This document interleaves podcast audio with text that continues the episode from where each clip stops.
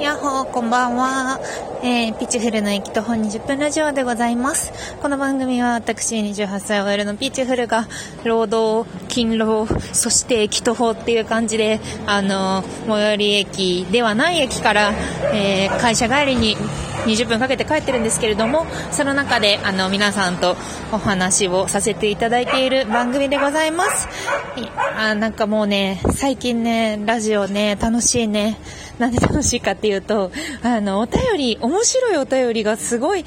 恵まれてて、私面白いお便りに。で、なんかそういうふうにこう、なんか何回もお便り送ってくださる方とか、あと、なんかこう、こういう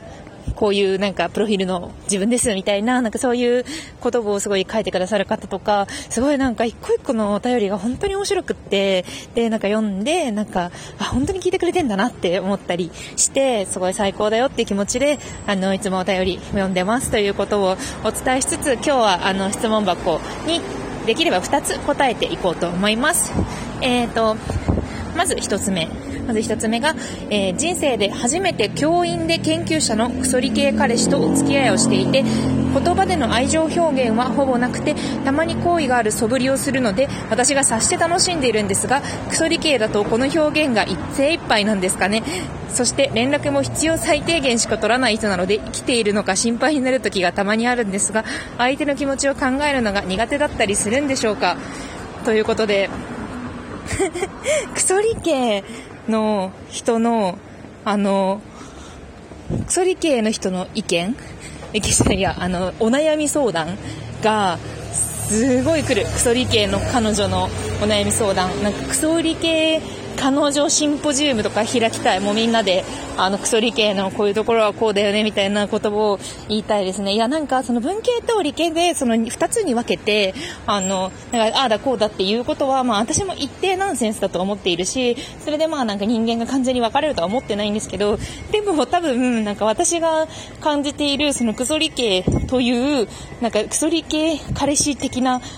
る種種族っていうかそういうあの傾向を持った人って多分結構いてでなんか大体悩んでるのがその愛情表現が足りない会場がないように見える普通恋愛であの普通恋愛でやってくれるようなことをやってくれないあとなんか別れ、別れてもその後、もしかしたらうまくいくのではないかという、なんかテスト、テスト仰せをしたがるとか、なんか大体その辺のラインが、なんか感情のなさから導き出されているんじゃないかと思ってるんですけど、これはな、この人はあれですね、あの、愛情表現がわからない。いや、いいですね、教員で研究者の薬系、ちゃんとまあ、あの、勉強をしてきたんでしょうね。で、私が、私もなんか夫と、その、最初付き合ったのが20、23歳ぐらいの時に一回付き合って、で、26歳くらいで、27歳かな？まあ、26歳、27歳くらいで、あの、よりを戻してっていう、その展開があったんですけど、最初は、もう本当にわかんなくって、顔とか、顔っていうか、表情が全然わかんなくって、こいつは今、機嫌がいいのか悪いのかとか、もうね、顔に出さないんですよ。あと、なんか相手に微笑むことでコミュニケーション取るとか、私すぐ微笑むんですけど、もうすぐ微笑んだりとか、驚いたりとか、なんかそういう感じで、なんか、まあ顔がすごいピクサー作画みたいな、なんかシュレック的な顔をしてるので、まあなんかちょっとした動きでかなりダイナミックに動くので、あの、それを得してると思うんですけど、いやもう本当に全然、あの、変わらなくて、で、なんかそういう人もあんま周りにいないから、この人今、私といてつまんないんじゃないか、みたいな、なんか私がその、プランニングしたデートとかで、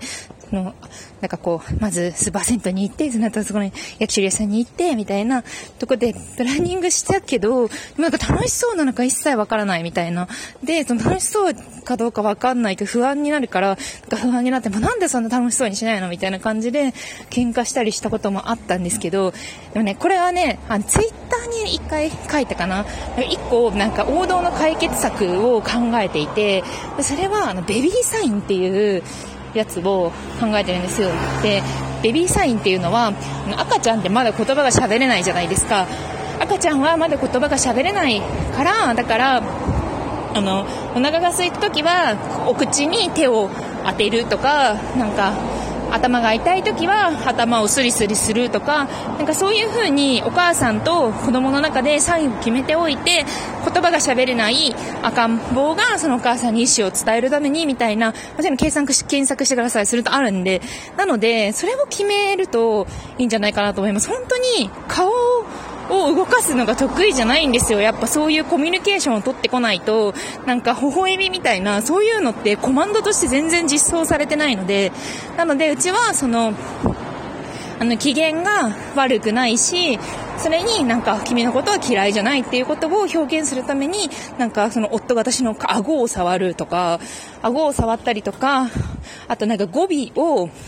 なんかもう、機械的にですよ、もう二人で喋るときは語尾を〇〇にするみたいな、あとなんか赤ちゃん言葉は夫婦円満のライフハックみたいな回でも話したと思うんですけど、そういう風になんかこう、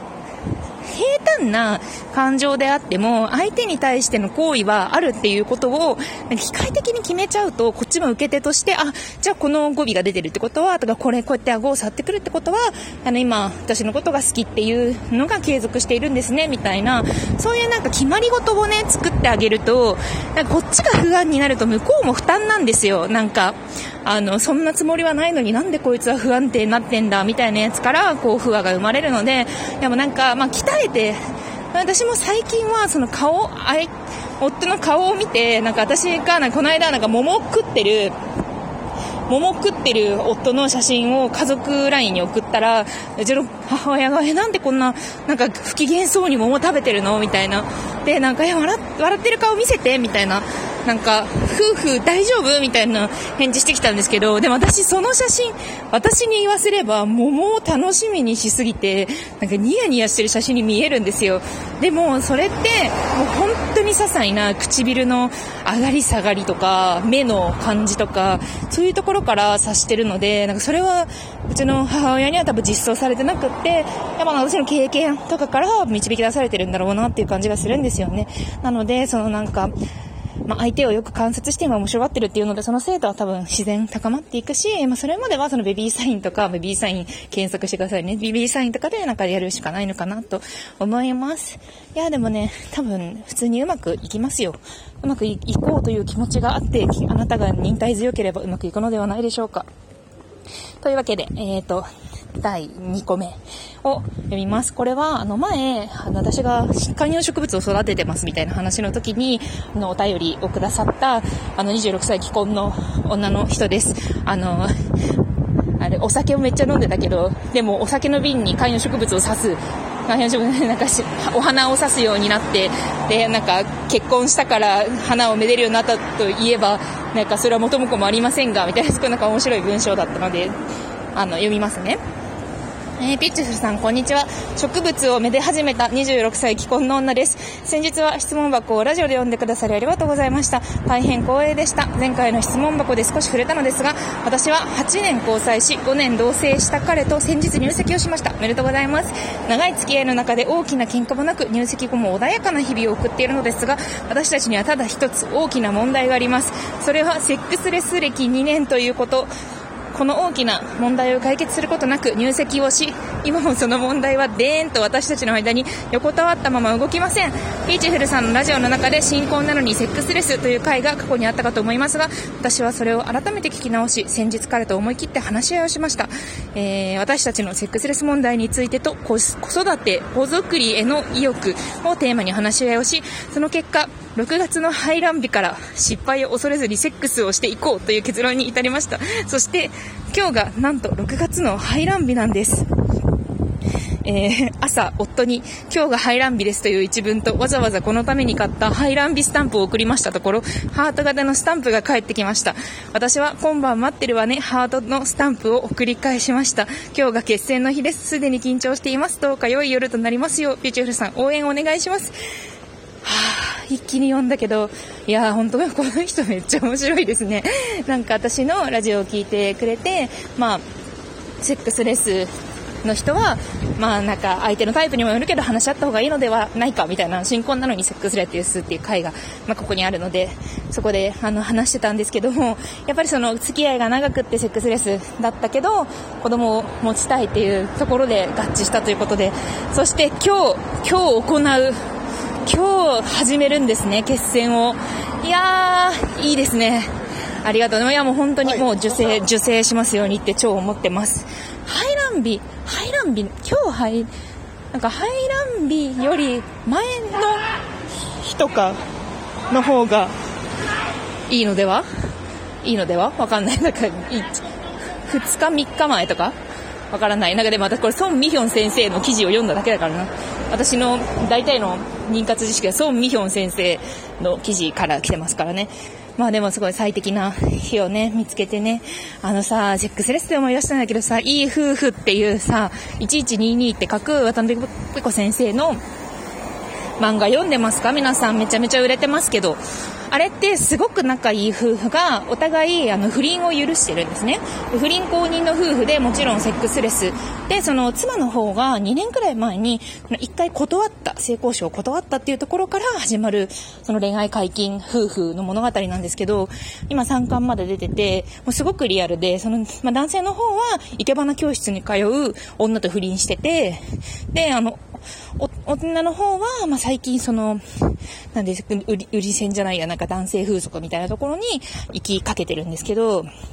そう。で、その中で、まあ、夫婦の絆とは何だみたいな話なんですけど、そこで、あの、3巻がこの間出て、3巻ですごく心に残ったのが、まあ、ちょっとエッチなシーンがある映画を見て、夫婦でやや盛り上がりかけた、そういう雰囲気になったけれど、でも、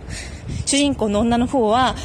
ことに至るのをやめたんです。なぜなら、そういう時に盛り上がっていて、で、最後までできなかった時が気まずいから、それを乗り越える自信がないからって言ってて、はあ、リアル、わかるって思いました。だからまあその失敗を恐れずにって植物女さんが言ってるのはそういうことだと思うんですけども、2年間の沈黙を破って最初からうまくいかないかもしれないけど、頑張ってください。経過を報告してください。お待ちしております。それでは引き続き、あの、皆さん、質問箱お便り待ってます。